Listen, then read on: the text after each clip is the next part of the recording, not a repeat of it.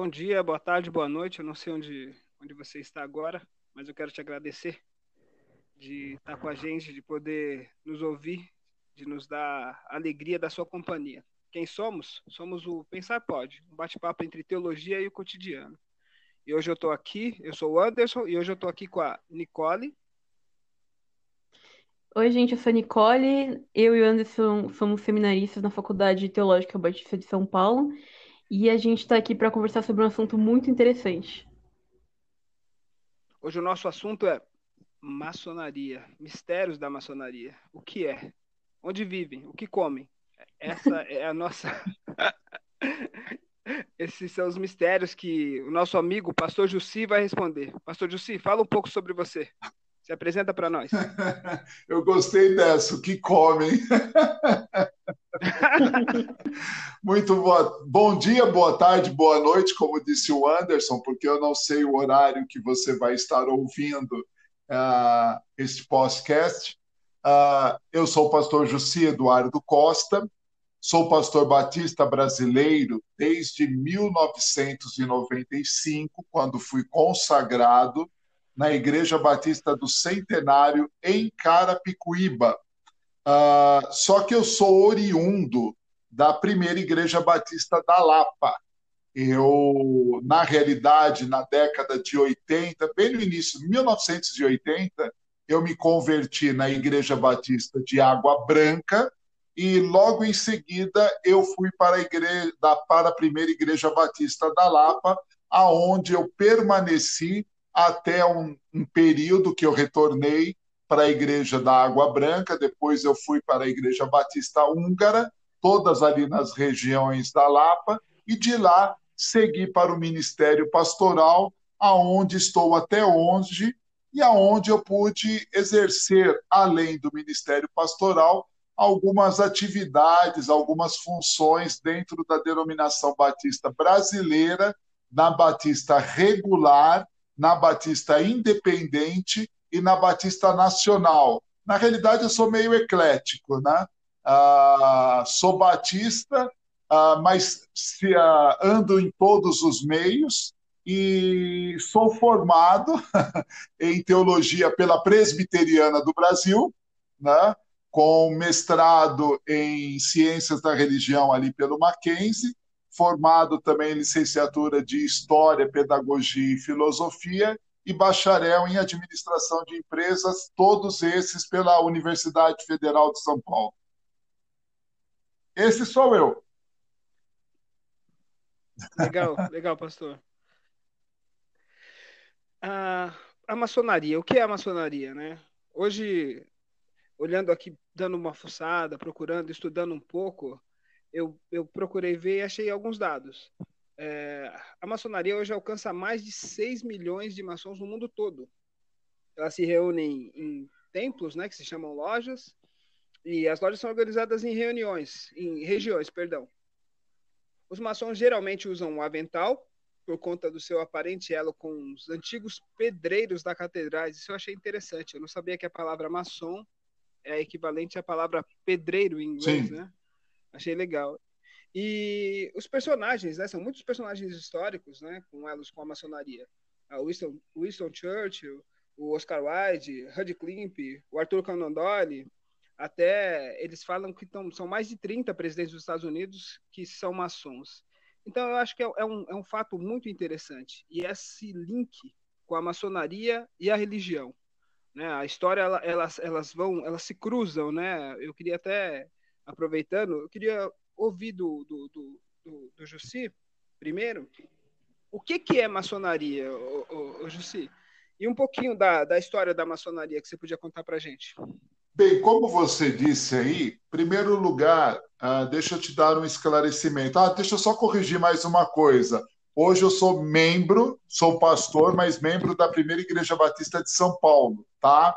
Só para identificar. Mas respondendo a tua pergunta aí, ah, quando você pergunta para um maçom o que é a maçonaria, ele vai te dizer que é uma organização ah, com fundamentos uh, filosóficos, simbólicos e exclusivamente fraternais que buscam, uh, através das virtudes uh, da filosofia e dos simbologismos maçônicos, aperfeiçoar o ser humano para que esse ser humano possa contribuir de uma maneira uh, especial e de uma maneira uh, eficaz na sociedade. Então, a maçonaria ela tem por princípio ser uma organização de homens virtuosos que fazem a, o trabalho beneficente em prol de toda a sociedade mundial. Isso é o que um maçom vai explicar a você quando você perguntar o que é maçonaria. a segunda questão é quando a maçonaria surgiu. Isto é algo que a própria maçonaria diverge. A própria maçonaria diverge porque há várias histórias, há várias correntes e, e há vários misticismos. A, a corrente mais antiga, a, mística da origem da maçonaria, é, trata que a maçonaria teve origem na construção do Templo de Salomão através de Irão. Então, entende-se que a maçonaria teve origem lá no, em Jerusalém, quando Salomão convocou o Irão para construir o templo ah, de Jerusalém, o primeiro templo ah, consagrado ao Senhor. Mas também existe o outro lado da história que diz que a maçonaria já surgiu na época do cristianismo, quando, ah, por volta lá do ano mil, mais ou menos, ah, os construtores de catedrais e de templos católicos, eles começaram a se reunir para trocar informações, ideias, e começaram a criar é, mitos, lendas, começaram a trazer é, como que eu posso dizer, fatos é, esotéricos, místicos, filosóficos, simbólicos para dentro das suas reuniões e dos seus encontros, e com isso foi se formatando a maçonaria como nós temos ela hoje.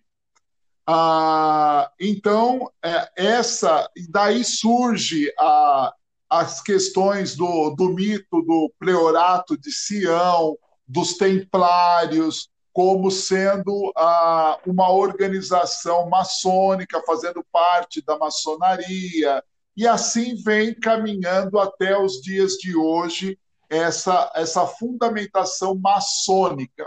E aí existe o outro lado, o terceiro, a terceira história, que é a origem da maçonaria protestante, que essa maçonaria protestante ela deu-se início lá pelo ano de 1630, 1640, em uma reunião que aconteceu dentro da igreja anglicana já existente na Inglaterra, com participação de batistas eh, gerais ah, e de mais alguns outros irmãos ah, luteranos, congregacionais e de outras igrejas reformadas que formataram a, a maçonaria protestante, que é a que nós temos hoje, que é o rito ah, escocês aceito, né? O rito escocês, que é aquele que quase toda a maçonaria no mundo inteiro segue eu, eu até peguei alguma coisa, a gente ouvi, ouve uma coisa, ouve outra, né? O, e a gente falou um pouco sobre isso até, sobre essa, sobre a ideia de quanto mais se combatia a maçonaria, mais ela crescia dentro da igreja, tanto católica quanto quanto protestante, Sim. né? se eu não me engano, o, o penúltimo Papa, Ratzinger, é, o Ratzinger, exatamente. Que é maçom, por sinal. E aí, é. que é maçom. Então, e, e, e, um pouquinho sobre esses, sobre o, o, esses nomes, né? O que, que tem de mito aí, o, o, Jussi? O que, que tem de mito nesses nomes, como os presidentes dos Estados Unidos, Benjamin Franklin, né? A, a, a, eles falam sobre a Revolução Francesa e os maçons. Isso tem alguma coisa? Sim, sim, sim. Ah, sim, tem, sim. Tem, porque a, a maçonaria ela surgiu com uma força muito grande e com uma estrutura é, através ah, da, deste movimento, a, a, começar do movimento iluminista. Tá? Então, com o movimento iluminista, antes mesmo de vir todo o, o aparato da, da Revolução Francesa e tudo mais, ele já trouxe uma visão diferenciada e a partir daí a maçonaria ela foi sendo construída dentro dos padrões que nós temos hoje. Tanto é que se você pegar a maçonaria franco-maçônica, a franco-maçônica, você para se tornar membro, você não precisa ter uma religião. A maçonaria francesa em si, você não precisa professar uma fé.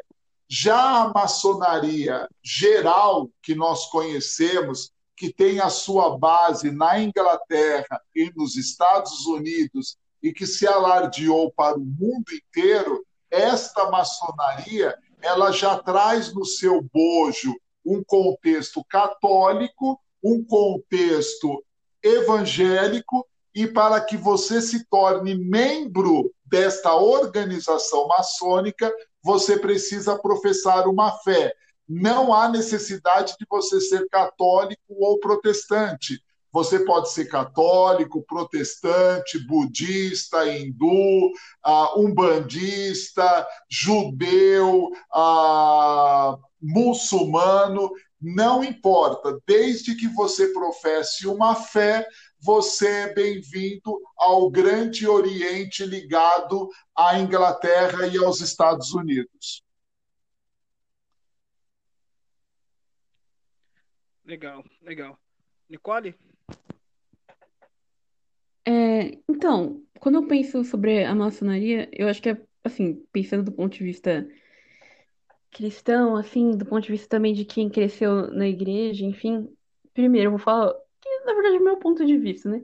Uhum. Primeiro, é até meio engraçado que eu vou falar, tá, gente? Mas, enfim. Eu confundia muito maçons com ah. mormons.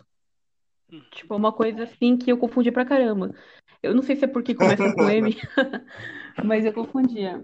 Mas, assim, se alguém mais tiver essa dificuldade como eu, basicamente a diferença de mormons e maçons é que os maçons realmente são uma religião, né? E a maçonaria não seria uma religião de fato, né? Ela não se declara, pelo menos, Sim. como uma religião. Seria mais um, um grupo, como o pastor falou, seria uma coisa mais de meio fraternal, enfim, uma coisa. Assim, eu posso estar falando de uma forma meio ignorante, mas ao meu ver é como se fosse um, quase que um clube, assim, mais ou menos, assim. Eu sei que eu tô diminuindo um pouquinho, porque talvez quem é realmente é maçom vai ficar meio ofendido, talvez, mas enfim. Pra mim é como se fosse um clube que as pessoas se encontram com um objetivo que eu até gostaria de entender melhor esse objetivo, mas pelo que eu entendi até agora, seria uma coisa que tem a ver com uma questão meio de caráter, sabe?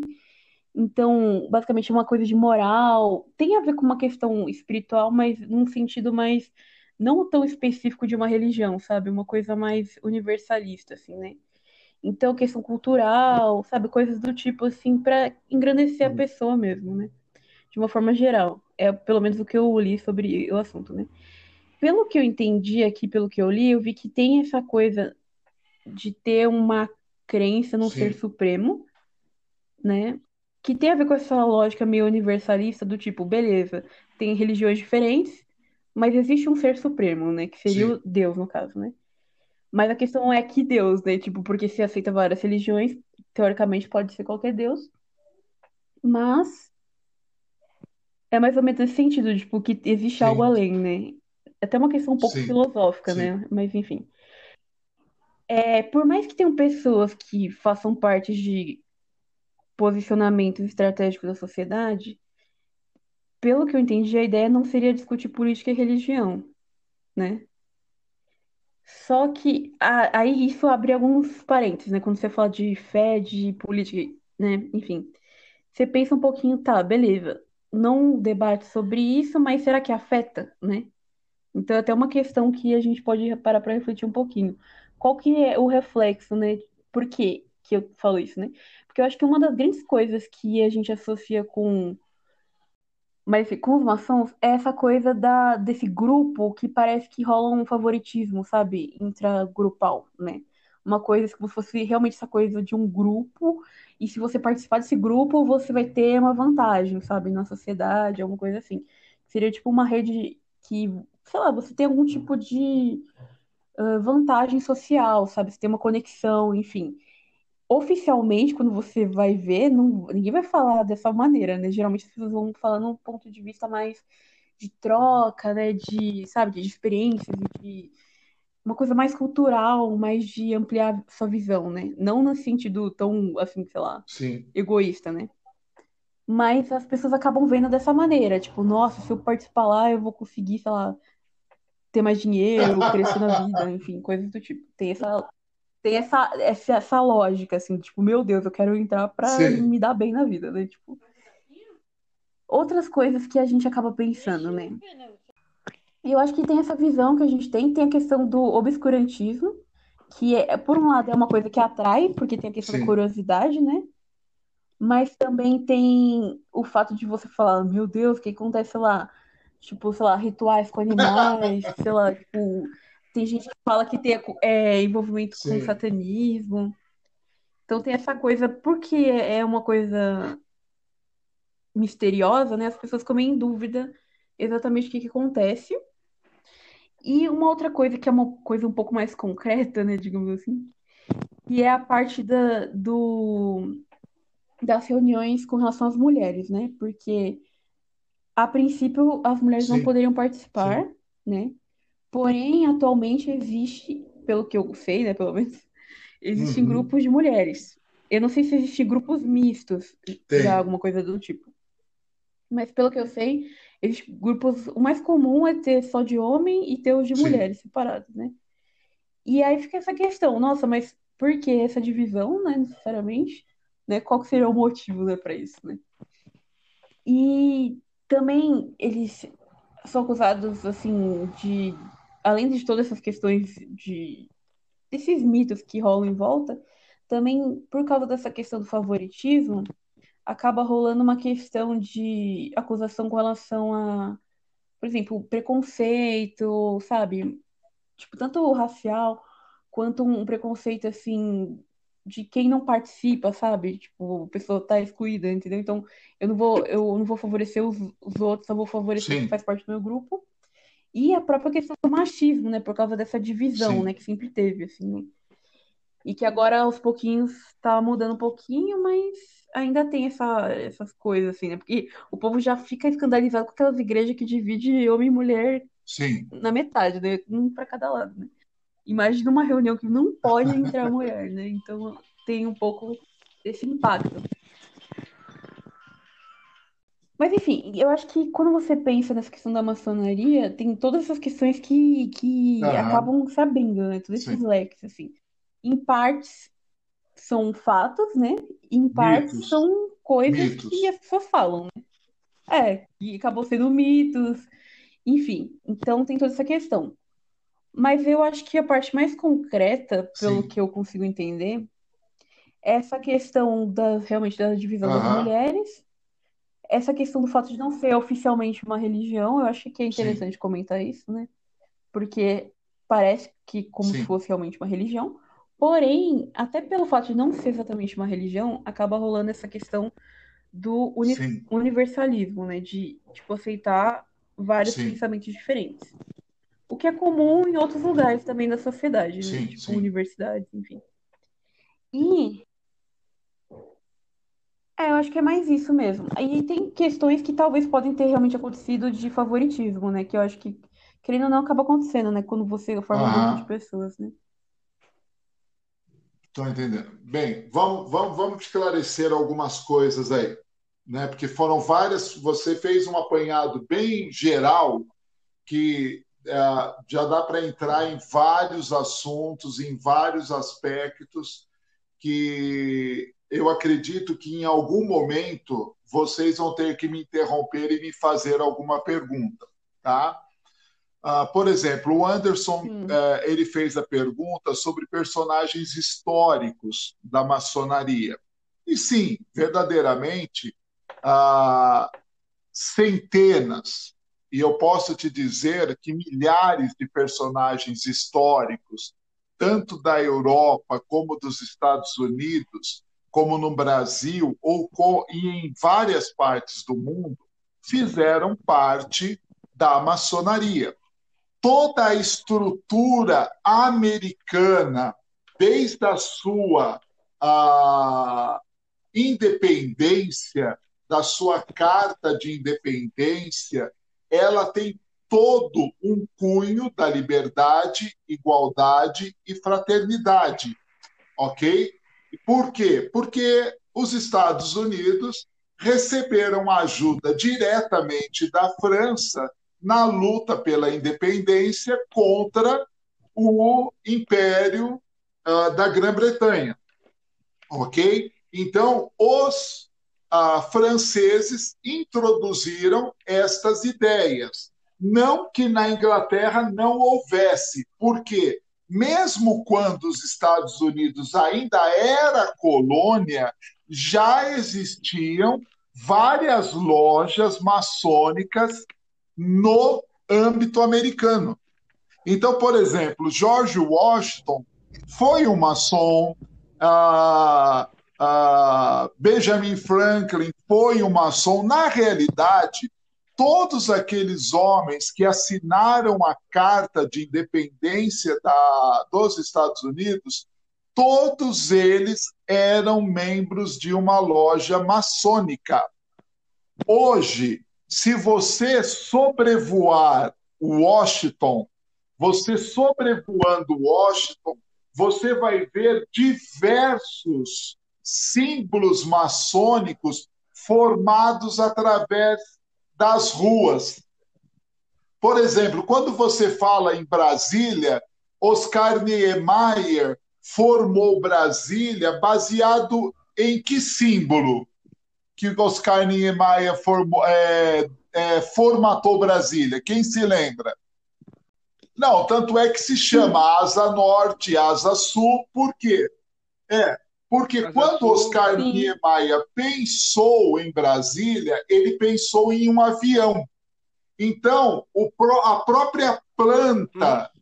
de Brasília é um avião, e quando você sobrevoa Brasília, você vê alguns traços é, desta ideia de um avião. Já o Washington, quando você pega a planta ah, da, da, da formatação de Washington, é o esquadro e o compasso, que é um símbolo maçônico. E quando você circula pela cidade de Washington, Nova York, é, Boston, quando você circula pelo Texas, você tropeça em símbolos maçônicos em tudo quanto que é lugar. E essa história, Anderson, de dizer que os maçons são apenas 6 milhões no mundo, isso é fictício, tá?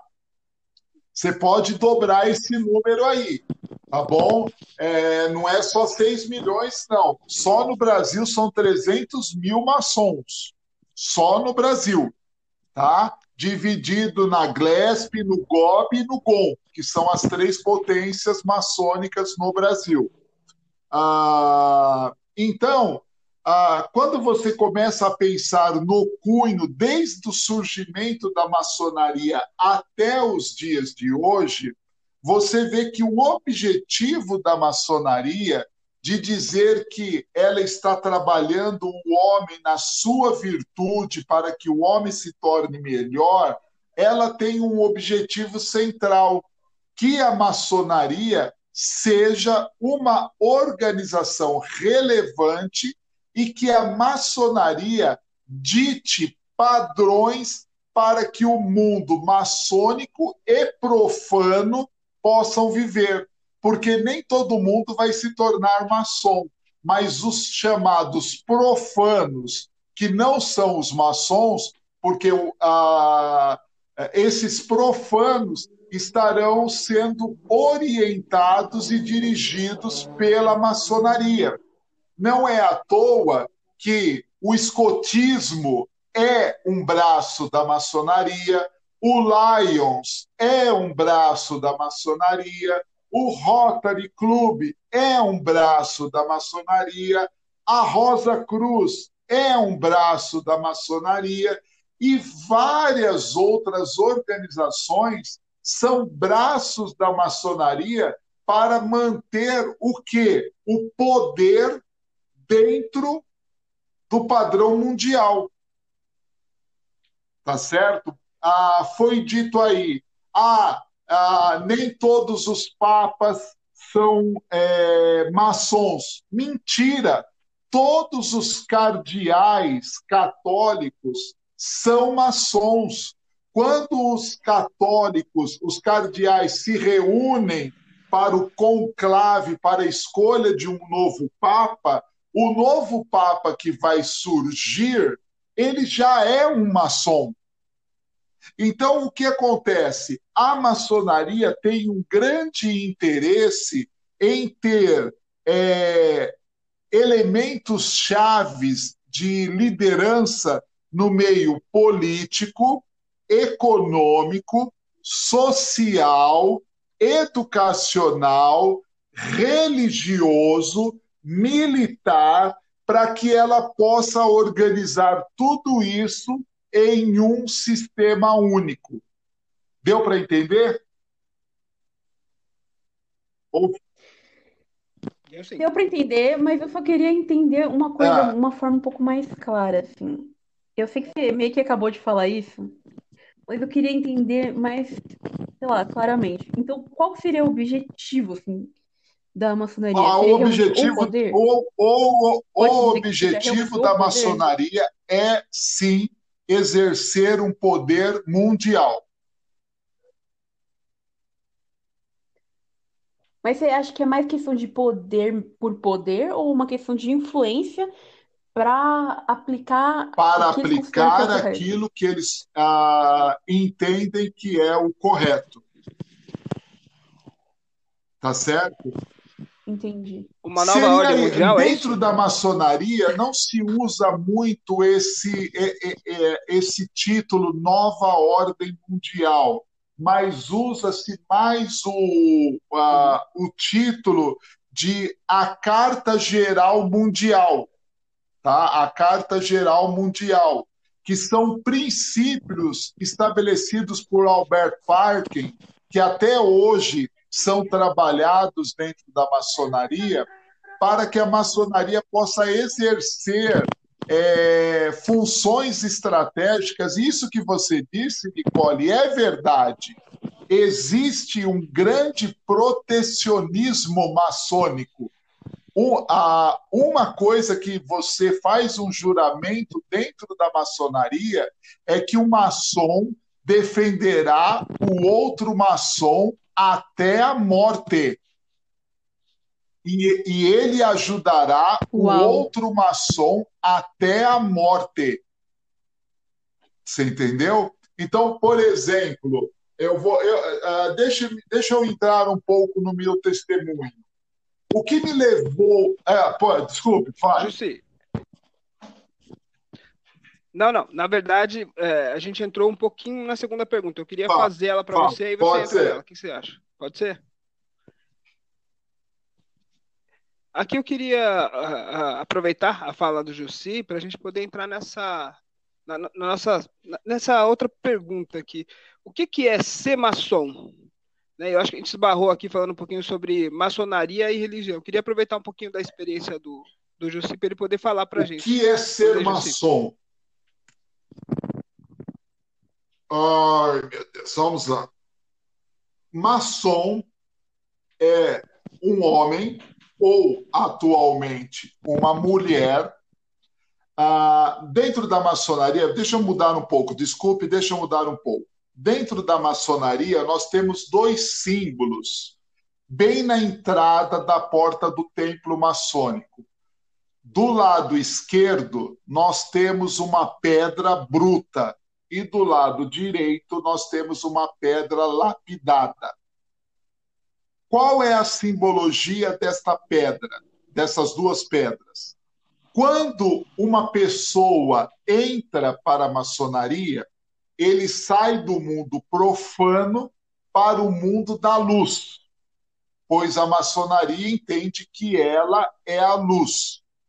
Então, o ser humano sai do mundo profano, entra para a maçonaria como uma pedra bruta.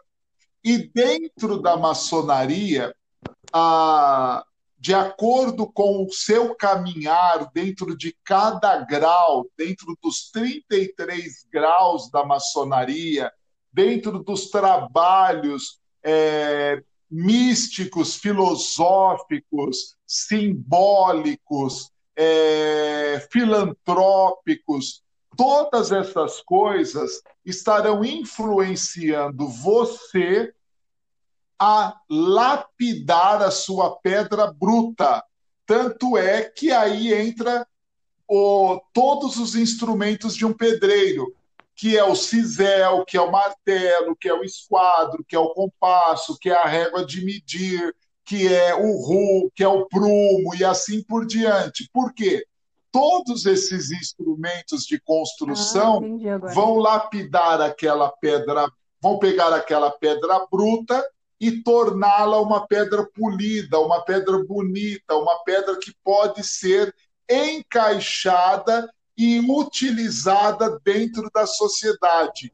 Então, a maçonaria tem por princípio pegar um homem bruto, transformá-lo num homem ah, virtuoso, e assim esse homem virtuoso vai se encaixar na sociedade para levar a mensagem maçônica para o bem comum do mundo profano.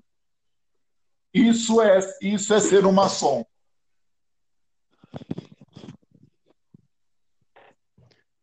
Rapidinho, só tem uma, uma questão aqui. É, tem muita questão Sim. filosófica dentro da questão da maçonaria, né?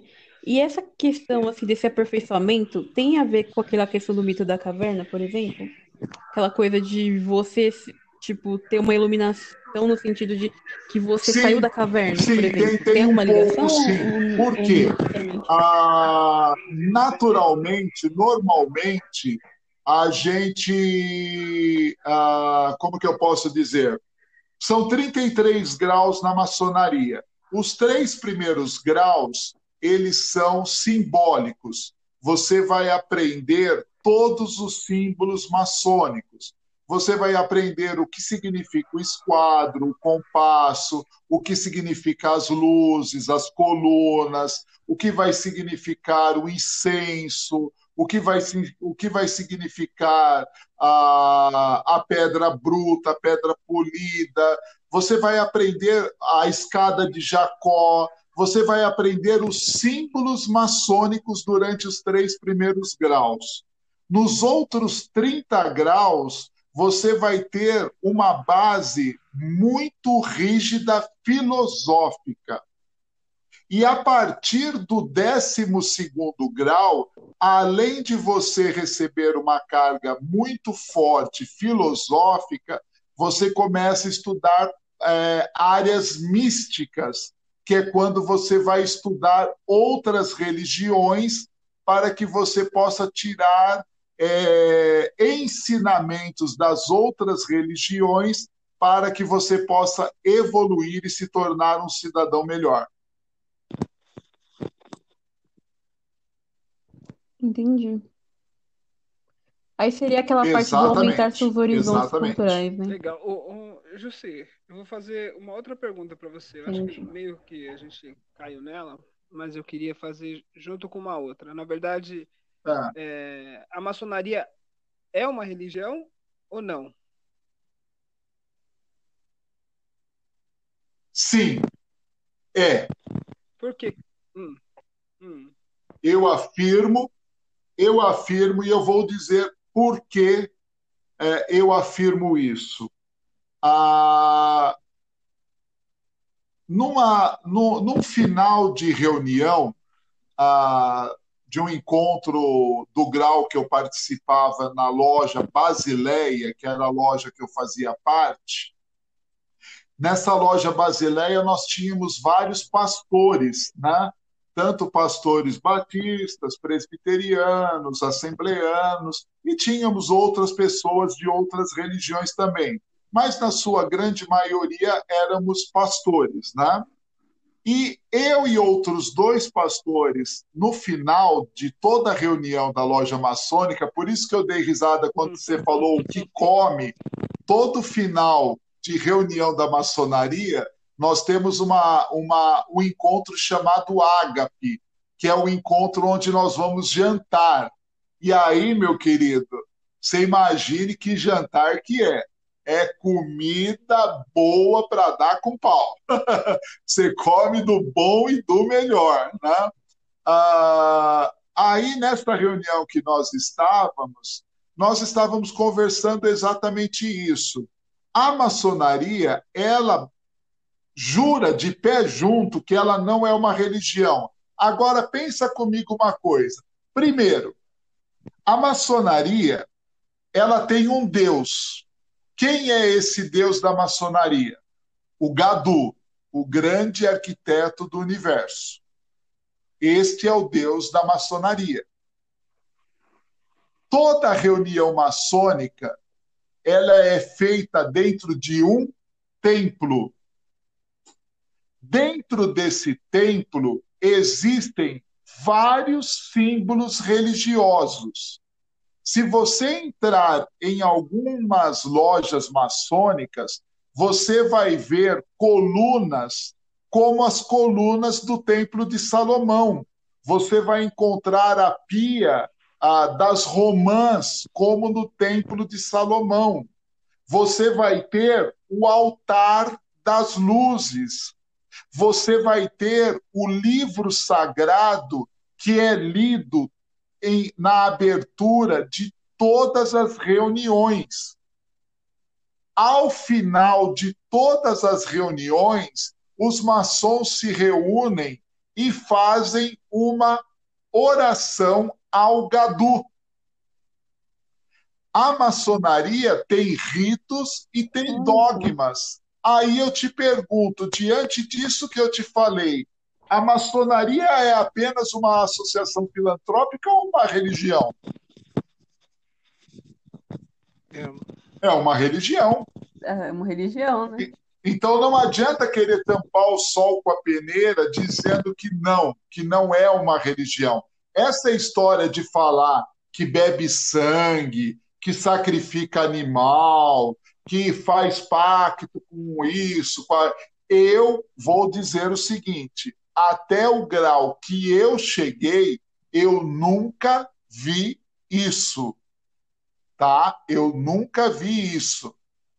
Mas eu não posso negar para você que os juramentos maçônicos na passagem de cada grau, eles são meio complexos, porque ah, eles são meio até assustadores, tá?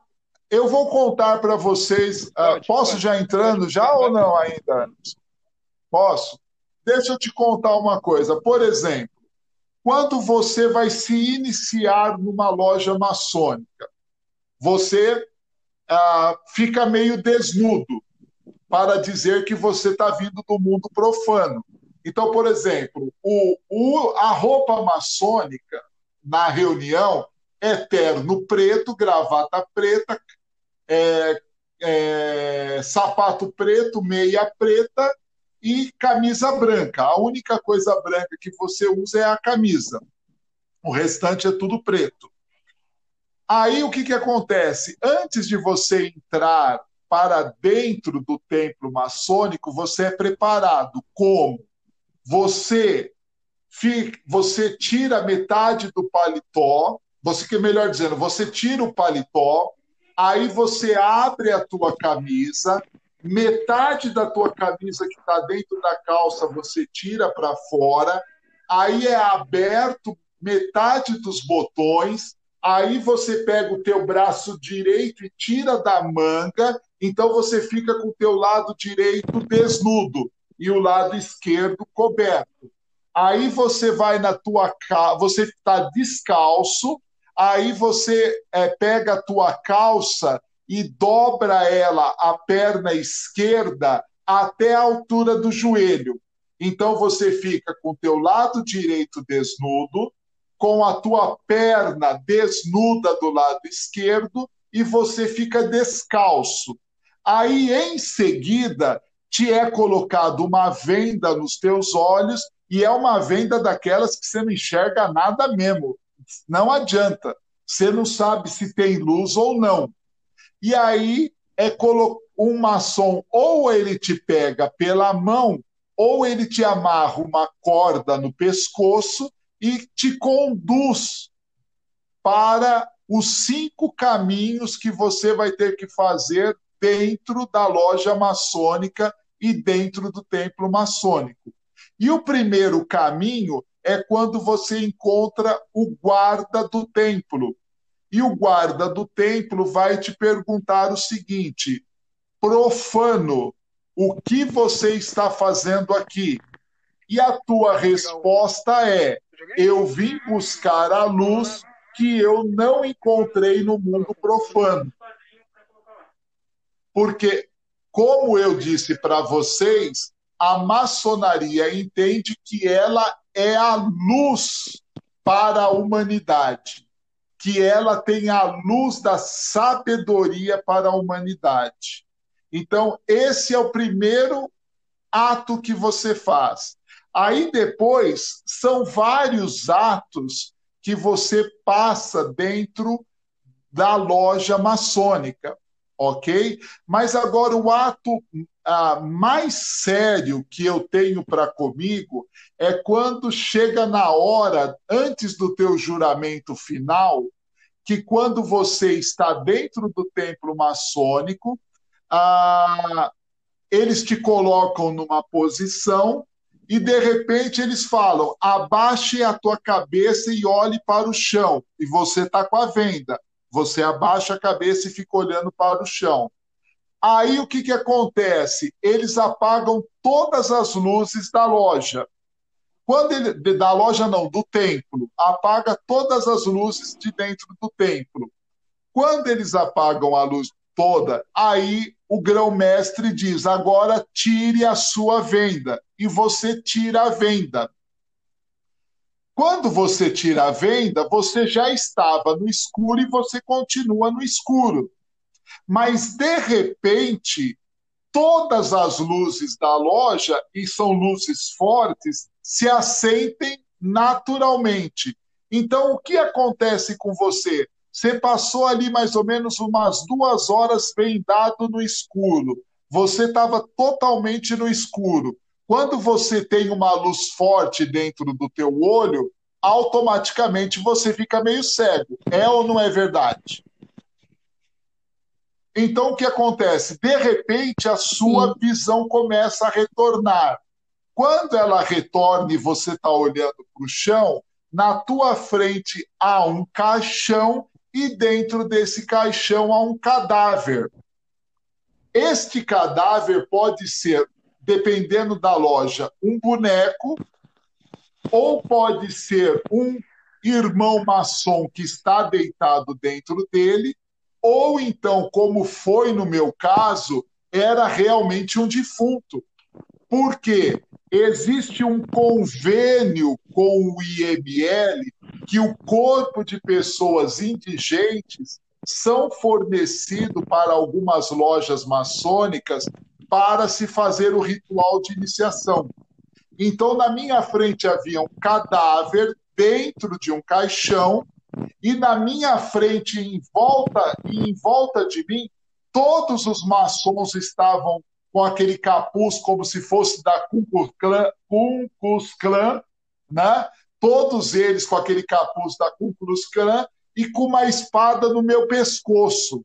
E aí o venerável mestre diz o seguinte: ah, você está entrando no caminho da luz, mas quem trai a maçonaria ou quem trai um irmão maçom, o final é esse que você está vendo na sua frente. Mas se você for fiel à maçonaria, todas essas espadas que estão no teu pescoço serão utilizadas para te proteger e te defender em qualquer situação da tua vida. Depois que isso acontece, você faz o seu primeiro juramento maçônico. Tá certo? E esse primeiro juramento maçônico é o seguinte: você põe a mão na garganta e finge que você cortou. Aí você diz: ah, se eu trair a maçonaria, se eu abandonar a maçonaria, eu quero que o meu pescoço seja cortado e meu corpo lançado no deserto para que os abutres possam se alimentar dele. Este é o primeiro juramento maçônico que você faz. Nicole, tá afim de ser maçom? Bem light. Bem tranquilo, bem Nossa, tranquilo. Bem, bem, bem, bem tranquilo, né? Bem, Quando assim, ele começa falando boa, do né? jantar, eu até me empolguei, Nicole. Bem Falei, good cara, o vibes. jantar até rola. Bem good vibes. É, mas aí ele continuou. Doideira. Tá certo? Então, aí, cada grau que você vai é, sendo elevado, você nunca usa o termo você vai subir de grau. Você vai ser elevado de grau. Só que eu vou dizer uma coisa para vocês. A maçonaria ajuda mesmo. E eu, vou, eu posso até te explicar como é que ela ajuda você para que você se torne uma pessoa bem-sucedida até financeiramente. Mas para ser maçom você precisa ter bala na agulha, porque por exemplo, é uma regra do GOB que uma pessoa que ganha menos que cinco salários mínimos É, não não, pode ser maçom. É, tem que ganhar pelo menos cinco salários Olha mínimos. só. Segundo lugar, a pessoa tem que ter pelo menos uma instrução, não uma graduação universi- universitária, mas pelo menos o ensino médio, tá? Terceiro lugar, não pode ser homossexual. A maçonaria diz que ela não faz acepção de pessoas, mas um homossexual não pode fazer parte da maçonaria. Os homossexuais atacam tanto a igreja, não sei por que, eles não atacam a maçonaria. Porque não pode ter homossexuais dentro da maçonaria. Por que é que. Não, Entendi, mas na não. prática não rola de ter, não? só se for é enrustido. Bem polêmico. Entendi. É. Assim, eu vou fazer um- uma teoria da conspiração aqui, tipo aquela. Talvez por isso que algumas pessoas mais famosas, por mais que elas pareçam ser, né, tipo, homossexuais, às vezes elas não assumem. Sim. Será que não tem a ver com isso também? De repente ela faz parte, Pode ser, pode ser. de repente não Porque aí, lá. se for declarado que ele é maçom, imediatamente ele cai em desgraça. Se for declarado que o maçom é homossexual e for provado, ele cai em desgraça. E ao cair em desgraça, ele é expulso da maçonaria. Aí a vida dele vira um inferno. Aí a vida dele vira um inferno. Entendi. Aí eu queria entender melhor essa parte, assim, porque assim, vamos combinar que é bem Não é não, é, é até bizarra essa bonitinho. coisa aí, né? Tipo, é basicamente uma ameaça, né? Ah, muito lindo, né? É basicamente uma ameaça, né? Então, por exemplo, se a pessoa realmente sai, realmente existe algo Não existe. nisso, Por é exemplo, no meu entendeu? caso, o maçom ativo é aquele que está reunido regularmente, semanalmente, em loja. Por quê? ah, os sinais, toques e palavras da identificação de um maçom para com o outro não muda. Eles são o mesmo no mundo inteiro.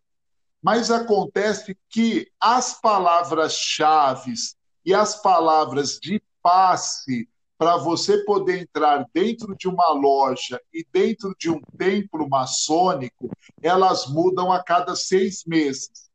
Então, se você não for regularmente nas reuniões, quando se mudar a senha, quando se mudar as palavras-chave ah, de entrada, você fica perdido, você não sabe como é que você vai fazer para entrar na reunião.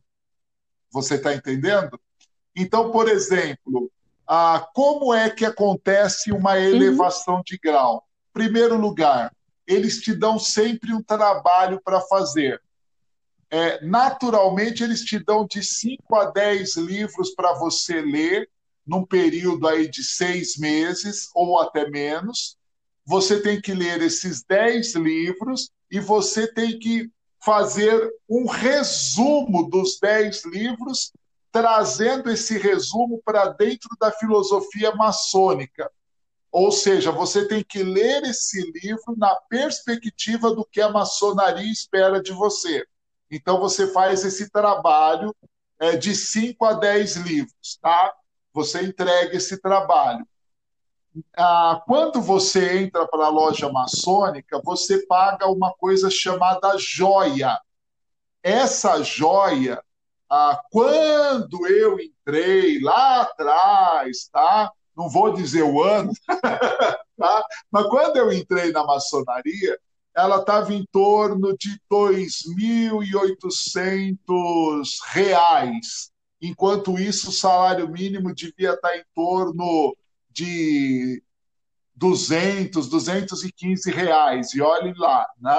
Mas existem lojas, que nem a loja 9 de julho, aonde estão os barões da maçonaria aqui de São Paulo, a loja 9 de julho ela cobra 50 mil reais da joia. Tá?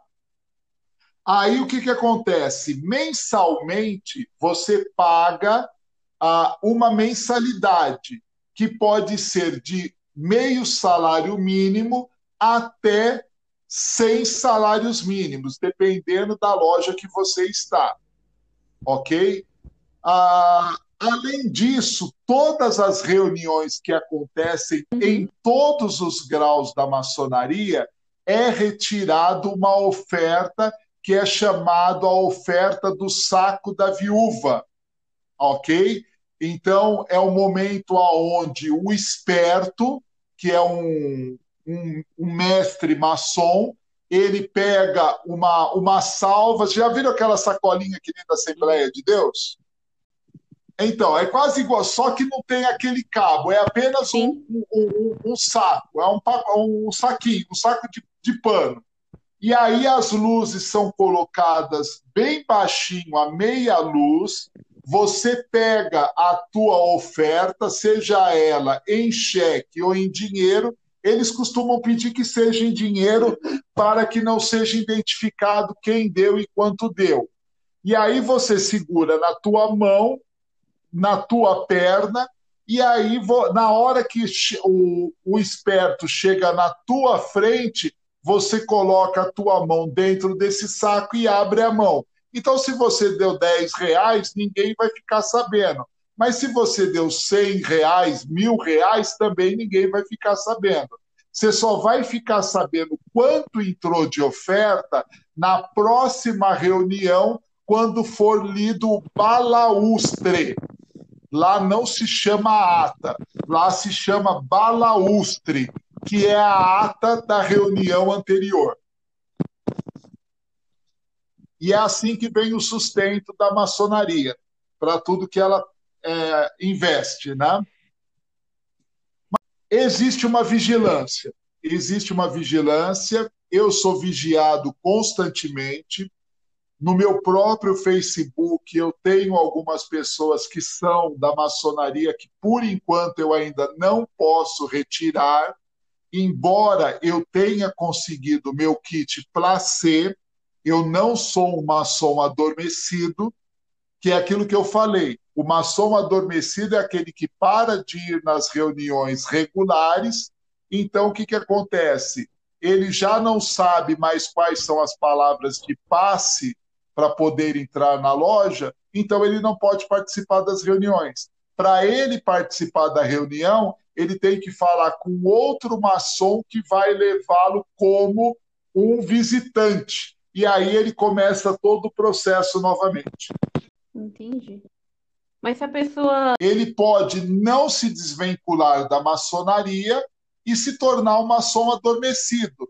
Mas quem está adormecido, a qualquer momento pode ser acordado novamente. Entendi. E quem realmente se revolta, fala assim, nossa, eu não. Esse negócio aí eu não quero saber mais e tal. E começa a, a criticar, por exemplo.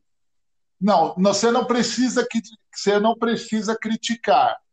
Basta que você peça uma licença temporária. Uhum. Então, é te dado uma licença de seis meses, renovável por mais seis meses. Ao final desse um ano, você então pode entrar com o pedido de retorno ou você então entra com o teu pedido de placê, ou seja, o teu passe de saída. Entendi. O que é o passe de saída? é quando você vai dizer para a maçonaria: olha, eu não concordo que a maçonaria seja a luz do mundo, eu não concordo com os ensinamentos da maçonaria e eu não quero mais viver no meio maçônico. Eu renuncio e eu cancelo todos os pactos e votos que eu fiz com a maçonaria e quero voltar para o mundo profano. Você escreve uma carta mais ou menos com esse teor. Aí essa carta é encaminhado para o GOB e aí começa todo o processo que pode levar de dois anos até cinco anos para sair o teu placebo. Entendi. Mas aí é o seguinte, depois que saiu o placê, que você pegou o placê, você nunca mais volta. Entendi. Não há retorno. Um adormecido pode retornar, mas alguém que pegou o placê é mais ou menos aquela história que cuspiu no prato que comeu. Não volta mais. Entendi. Mas aí e eu, pessoa... graças a. Não, pode terminar, pode terminar. E eu, graças a Deus, tenho o meu placê. Eu não volto mais. Entendi. Mas aí é, eles mesmos dão esse processo, então, para a pessoa, né? Sim, eles dão esse processo para a pessoa. E por que, que eles dão todo esse período de dois anos até cinco anos? Porque você começa, eu vou ser muito franco para você, você começa a perder tudo que você tinha. Você começa a entrar numa descida é, de uma tal maneira que muitos maçons, eles não. Não é que a maçonaria manda matar o, o ex-maçom, mas o ex-maçom ele não aguenta a pressão que ele sofre e ele acaba se suicidando. Ele acaba se suicidando. Entendi. Tá? É, a gente então... vê, né, quando a pessoa tem uma, tipo, uma crise financeira, por exemplo. Pessoas que têm muito dinheiro, coisas do tipo assim, que a pessoa realmente deposita a confiança dela no dinheiro mesmo, em toda aquela questão do, das posses, quando rola alguma crise financeira, né, alguma coisa que afeta essa questão na vida dela, do dinheiro, as pessoas realmente se ficam totalmente desesperadas, né? E muitas acabam realmente cometendo suicídio, né? Então, se tem toda Exatamente. essa questão é, que envolve, querendo ou não, né, uma questão financeira de, de sei lá, né, um contatos, enfim, coisas do tipo, realmente acaba ah. afetando, né? E isso pode abalar o psicológico da pessoa também, né? Sim. Por exemplo, como é que a maçonaria vai te ajudar financeiramente para você crescer financeiramente? Vamos imaginar que uh, o Anderson tenha uma loja de calçados, mas seja aquela loja de aquela loja pequenininha que ele vende 10, 20 calçados por semana, que só ele trabalha, né? Ele a mulher dele, porque não pode ter um funcionário, tá? quando ele entra para a maçonaria, automaticamente você vai parar num cadastro chamado SIM. E depois que você vai, você vai para esse cadastro, você é publicado a tua foto, o teu nome e o que você faz profissionalmente num livro que é distribuído em todas as lojas maçônicas, tá? E aí o que acontece? De repente, sem mais, sem menos, chega alguém lá na loja do Anderson e fala: Você tem sapato preto número 40, 40 41, 42, 43? Aí o Anderson vai falar: Tenho. Ele, aí essa pessoa vai dizer para ele: Ó, eu quero mil pares 40, mil pares 41, mil pares 42, 43 e 44. Aí o Anderson vai falar: mas peraí, eu não tenho tudo isso.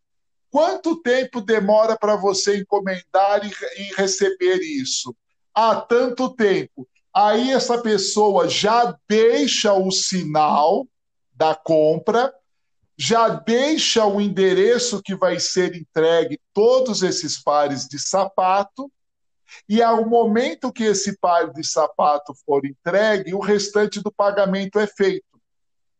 O que, que acontece com esses montes de sapatos comprados? Eles são doados para pessoas carentes. Ah, Eles são doados para pessoas carentes. Eles são doados para orfanatos, para asilos, eles são doados para o mundo inteiro. Só que o Anderson vendeu isso no mês, mas no segundo mês ele recebe um outro pedido dobrado.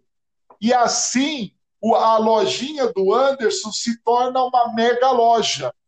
E aí o Anderson, todo maçom vai comprar sapato lá na loja do Anderson. Esposa de maçom, filho de maçom, porque a esposa de maçom é chamada de cunhada e o filho do maçom é chamado de sobrinho. Então, os sobrinhos, as cunhadas, os maçons, todo mundo vai comprar na loja do Anderson. E aí, o que, que acontece? O capital do Anderson naturalmente vai crescer. E é assim que a maçonaria financeiramente ajuda alguém. Entendi. Uma escala de um ajudar o outro, né, José? É, é, a um ajudar o dentro outro. desse espírito, eu queria fazer uma última pergunta, José. E aí eu queria que você usasse do seu, da sua experiência para você poder é, até falar aqueles talvez que tenham vontade, né? Minha pergunta é como é o, o que que leva, né, um, um, um, crente, né, um crente em Cristo, né, entrar na maçonaria? E é possível ser cristão e ser maçom, José? Olha, primeiro lugar, o que leva você, o que me levou a ser um maçom? Eu acho que cada um tem uma experiência pessoal. Eu vou falar a minha. Orgulho e soberba. Por quê? Eu já tinha, eu era pastor de uma igreja, ah, eu já tinha cargos dentro da denominação, mas eu queria mais. Eu queria é, status, eu queria brilho, ah, eu queria ser ah, alguém assim que tivesse um segredo escondido e todo mundo ficasse pensando o que será que ele tem que ele consegue fazer essas coisas que eu não consigo fazer. Então, na minha questão, eu deixei que a soberba e eu deixei que o orgulho me cegasse. E aí eu entrei para a maçonaria. Eu entrei para a maçonaria.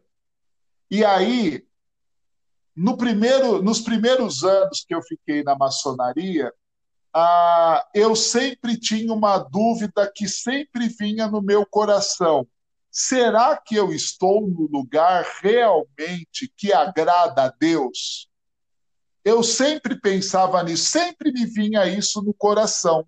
Será que eu estou no lugar que realmente agrada a Deus? E eu comecei a observar que a igreja que eu estava pastoreando ela cresceu muito, porque muitos maçons foram para lá para aumentar os dízimos e as ofertas da igreja para que eu pudesse ter um salário maior, para que eu pudesse ter um rendimento maior. Mas também eu comecei a perceber que a igreja se tornou uma organização filantrópica. Nós tínhamos N trabalhos sociais, nós tínhamos N trabalhos com crianças, patrocínios mil, a Balduco patrocinava a nossa igreja, a Jandaia patrocinava a nossa igreja, a GM patrocinava a nossa igreja. Então, várias empresas que são maçônicas patrocinavam os nossos eventos sociais. Mas eu comecei a perceber que a igreja estagnou a minha mensagem começou a ser vazia. Eu não conseguia mais pregar contra o pecado. Eu não conseguia mais pregar sobre a transformação e a dependência em Cristo Jesus. Quando isso começou a acontecer, eu comecei a entrar em crise. E foi aí que eu comecei a entrar em depressão e vários problemas de saúde. Tá certo? E aí foi num momento como esse que a ficha caiu e eu vi que eu estava num ambiente que Deus não estava. Que eu estava em um ambiente que não é compatível com alguém que professa sua fé em Cristo Jesus não é um ambiente. Como eu já disse logo no começo, a maçonaria é sim uma outra religião. Ela é uma religião disfarçada em uma organização filantrópica, mas ela é uma religião, só que ela não é uma religião cristã. Embora ela tenha a Bíblia como livro sagrado, embora todas as palavras eh, de passe, todos os sinais, todos os toques para reconhecer o maçom são tirados de versículos bíblicos, embora a Bíblia seja lida em todas as aberturas das reuniões em lojas maçônicas, Deus não está presente naquele lugar. Se Deus não está presente naquele lugar, eu faço uma pergunta para vocês dois. A Bíblia diz que neste mundo só existem dois senhores: Deus e o diabo. Se Deus não está no lugar, quem é que está naquele lugar? Realmente Vocês... o diabo. Né? O diabo. Então, a minha pergunta é: o que eu estava fazendo ali? Foi naquele momento que eu me arrependi daquele meu pecado, pedi perdão a Deus, comecei todo o meu processo, paguei um preço gigantesco que vocês não imaginam o preço que eu paguei, mas hoje eu posso dizer glória a Deus. Eu estou liberto e estou vivendo a minha paz com Deus e a minha vida com Deus. E o meu conselho para todo aquele que recebe um convite da maçonaria é o seguinte: nem abra, delete, não permita que Satanás lance uma seta no teu coração. Não permita que Satanás te segue como ele me cegou e cegou e está cegando muitos outros irmãos nossos que estão lá dentro. A minha proposta para você é, em vez de criticar a maçonaria, ore para que Deus salve os nossos irmãos e aqueles que não são nossos irmãos que estão lá dentro. Muito bom.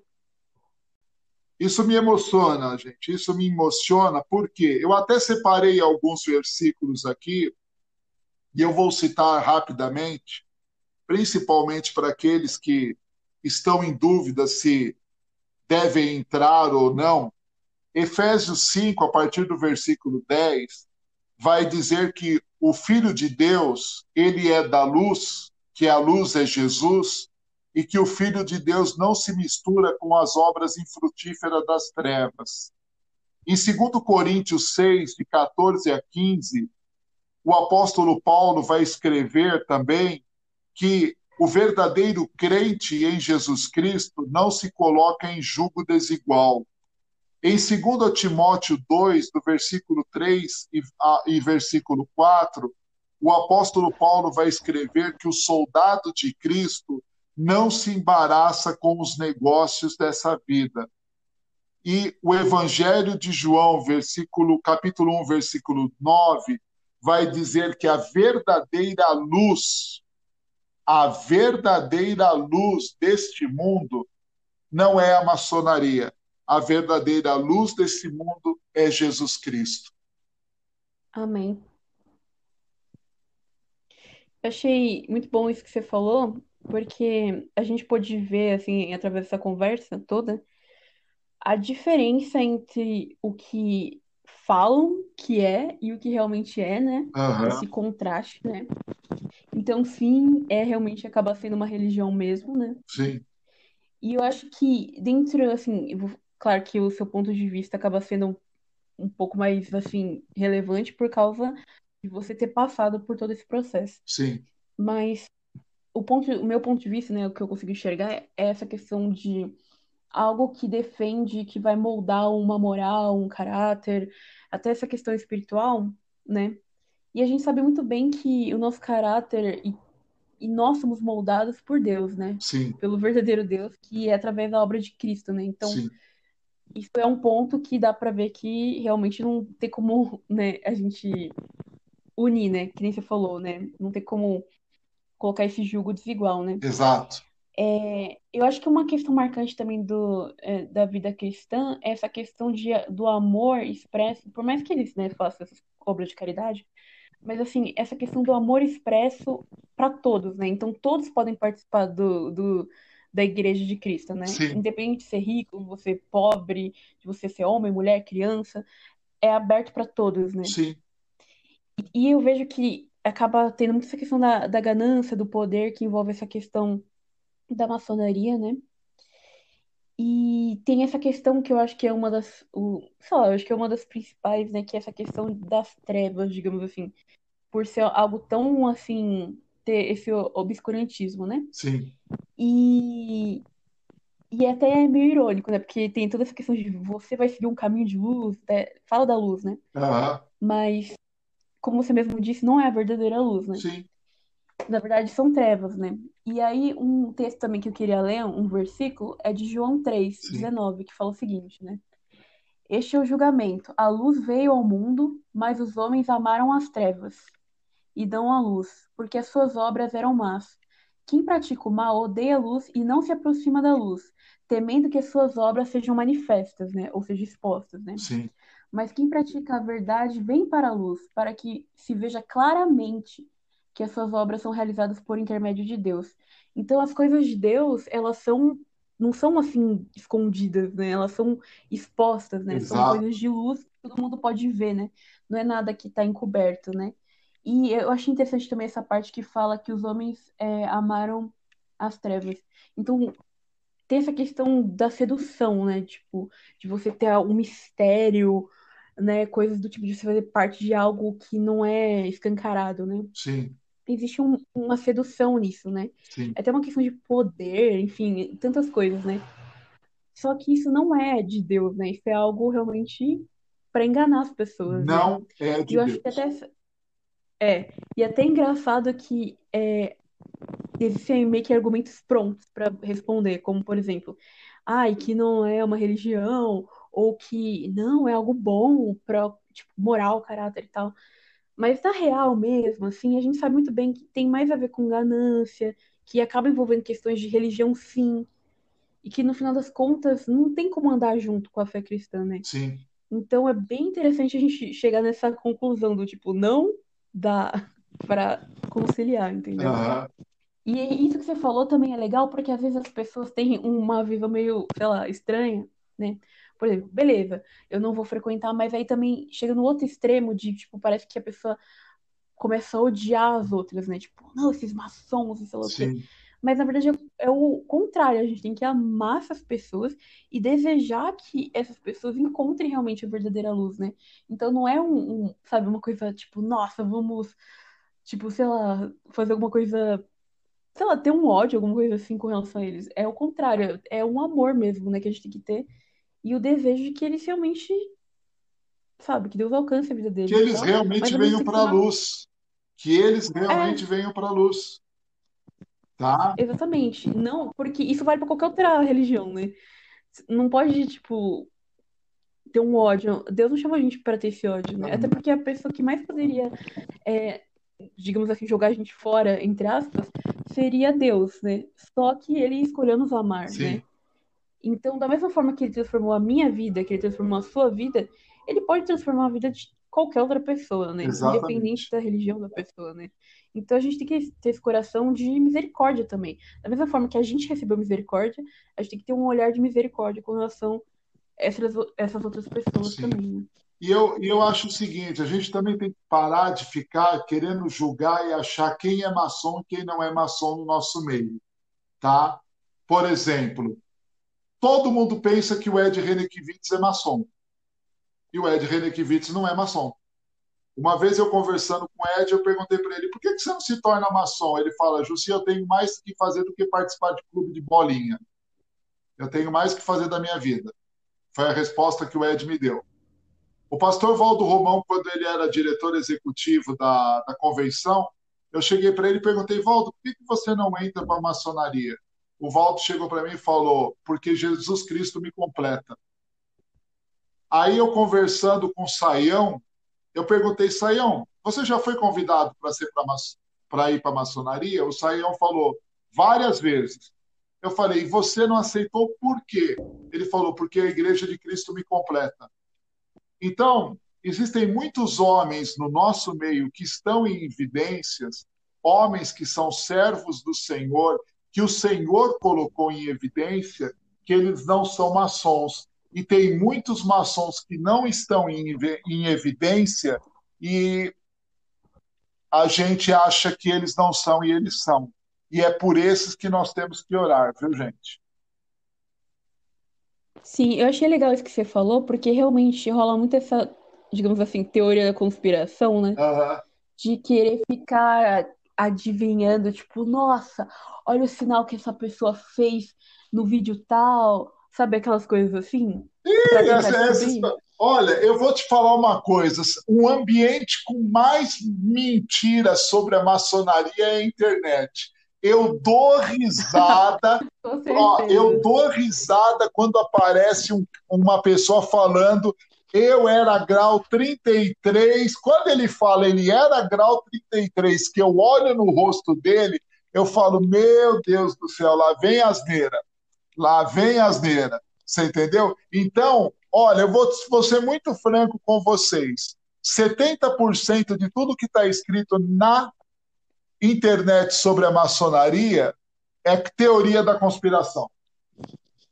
Mas. E isso é uma perca de tempo muito grande, você ficar entrando nessas teorias da conspiração. É uma perda porque não vai mudar nada a sua vida, gente. O que, que vai mudar a sua vida? Nada. Você tem que pedir sabedoria para Deus para né, tentar se livrar de de repente estar num lugar que. Mas assim, eu acho que é meio que natural, assim, sabe? Sim. Quando você é uma pessoa que realmente está buscando a Deus, enfim, você tá num lugar, você pode até não saber o motivo, né? Mas você percebe que o negócio tá um pouco esquisito, assim, né? Por exemplo, de repente você tá numa igreja local, alguma coisa assim, você sente que o negócio é esquisito, automaticamente você sente a necessidade de, de sair de lá, né? Não precisa nem saber o motivo exatamente, né? Exato. E agora, pensando em pessoas distantes, assim, famosas e tal, o que, que, que, que vai fazer diferença na sua vida, né? Uhum. Então, a gente perde, às vezes, pode perder tempo, né, com essas teorias da conspiração, às vezes, Sim. também. É mais frutífero você, sei lá, estudar a palavra, pregar o evangelho, enfim. E fugir dessas coisas, você entendeu? Sim. E fugir dessas coisas do que ficar na teoria da conspiração tentando. E eu volto a dizer, eu quero saber que raio de segredo maçônico é esse que eu ainda não sei o que, que é. Um dia eu vou descobrir. Uh, o, o que eu queria, eu, eu gostei da, da, sua fala quando você citou alguns nomes, né, que estão em evidência e é. outros não, porque às vezes parece que a gente agrega a maçonaria ao cara tá bem. Ah, não, não, aquele Sim. eu acho que é, aquele eu acho que não é. Por quê? Porque eles estão bem e, e, eu acho que a, a Nicole toca num ponto que é interessante a gente pensar que é, é mérito particular. É, é, o fato dele ter estudado mais, dele ter é, se derramado mais, dele ter ouvido mais a palavra de Deus, ter seguido a palavra de Deus. Porque se Sim. a gente crê de verdade no, no, no, Deus que nos transforma, nos modifica é, é, e nos leva aonde Ele quer que a gente esteja, eu acho que, é, que, é, que isso é mais importante do que a maçonaria e essa prosperidade, né? Que se, que se propaga Sim. através da maçonaria, como você disse, né, como um ajuda o outro, como como é que como é que a igreja cresce, como é que como é que ele me ajuda com a minha loja, enfim. E, e, indo já para o final, eu, eu queria que, que, que você deixasse uma palavra para os seminaristas, para aqueles que de repente estão em dúvida, ou receberam, ou têm esse sonho de, de, de se aproximar da maçonaria. Queria que você falasse um pouco sobre isso aí para a gente caminhar para o final. Então, para encerrar, é o seguinte: se você foi chamado para ser pastor, pastora, missionário, missionária, a minha pergunta é: você quer servir a Jesus ou você quer servir a você mesmo? Se você quer servir a você mesmo, você pode escolher o caminho que você vai andar. Agora, se você quer servir a Jesus, você deve negar-se a si mesmo, tomar a sua cruz e seguir a Jesus. E não se iludir por, por ganância, por orgulho, por soberba, por dinheiro, por status, por poder, porque todas essas coisas são passageiras e vão ficar aqui neste mundo. E me desculpe falar uma coisa que eu devia ter falado lá no começo, quando você falou, uh, Anderson. Eu afirmo, e se um dia vocês quiserem conversar sobre isso, eu provo por A mais B. A maçonaria vai ser um dos braços que vai apresentar o anticristo para o mundo o anticristo vai sair do meio da loja maçônica. Gravem isso que eu estou falando. E um dia, se vocês quiserem conversar, seja no particular, bater um papo, como você de vez em quando vem aqui na minha casa comer bolo e tá tomar café, né, Anderson? E você também está convidada, tá? Para poder vir aqui na minha casa. É uma casa simples, já não é a casa chique que eu tinha. Mas tem o que é tá? é mais importante, né, Jussi? Tem o que é mais importante agora. então é o seguinte. Ah, ah, agora eu tenho a paz que excede todo entendimento e eu estou na luz. Né? Então, o, a, o, o meu conselho para você, seminarista, é o seguinte: você foi realmente chamado ou você ouviu um psil? Porque se você ouvir um psil, você corre o risco de entrar por esse caminho tortuoso. E você que foi chamado também corre o risco de entrar por esse caminho tortuoso, porque eles vão te oferecer benécias e eles vão te apresentar um mundo lúdico que você vai achar que Deus está presente. Mas lembre-se disso: há um ditado do mundo que tem muito a ver com o que eu vou falar. Nem tudo que reluz é ouro, nem tudo que balança cai. E a Bíblia diz que nem todos que dizem Senhor, Senhor entrarão no reino dos céus. Então tome cuidado com as decisões que vocês tomarem. Se vocês foram chamados para servir a Jesus, faça como o pastor ah, Luiz Saião e o pastor Valdo Romão me disseram: a igreja e Jesus Cristo me completam. Eu não pertenço, não preciso de mais nada. E aí você faça que nem o Ed René falou para mim. Eu não tenho tempo a perder para fazer parte de clube de bolinha nesses dias. Eu tenho muito o que fazer. Então, nós temos muito o que fazer, meus queridos. Então, seminaristas, maçonaria não é de Deus, maçonaria é uma religião e vocês estão no caminho. Jesus Cristo, que é o caminho, Amém. a verdade e a vida. Quer concluir, Nicole? Amém. Olha, eu só tenho a agradecer ao pastor por ter participado com a gente hoje. Foi uma conversa muito legal. Quero agra... E é isso, foi muito edificante, eu só tenho a agradecer. Eu, eu quero agradecer a a Nicole, da gente poder estar tá batendo esse papo, realmente edificante, é de é, tirar as escamas dos olhos, né, referente a uma coisa que às vezes nos parece tão longe e está tão perto e parece tão encoberta, e às vezes a gente jogando um pouco de luz fica mais fácil da gente desviar, porque a gente consegue enxergar o que é, né?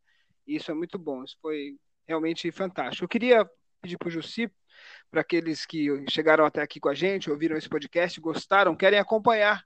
Né? O Jussi ele tem um, canal no YouTube, ele tem um, um, um, um, canal, e ali por ali ele vai poder conversar com vocês, vocês vão poder acompanhar, ele tem o Facebook, enfim, queria que ele se divulgasse. Jussi, manda aí.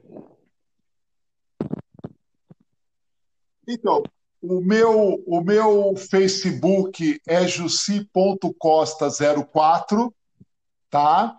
Quem quiser acessar é jussi.costa04. O meu canal no YouTube é Pastor Jussi Eduardo Costa, tá? É só você entrar lá no, no, no YouTube e procurar Jussi Eduardo Costa. Eu tenho várias mensagens ali gravadas e se você quiser bater um papo comigo, quiser conversar comigo, pode me ligar. Eu não sou é, inacessível, não. O meu celular é 11 9 4656 8790. Você pode ligar, você vai me encontrar no WhatsApp e a gente vai poder bater um papo muito legal em qualquer dúvida que Obrigado, você tiver. Obrigado, pastor. Obrigado tá mesmo, de coração. É, eu quero agradecer você que chegou até aqui, Valeu. ouviu a gente, acompanhe o Jussi, acompanhe o Pensar Pode, siga nós no Instagram, pensar, arroba Pensar Pode, e até o próximo podcast Pensar Pode. Obrigado, galera.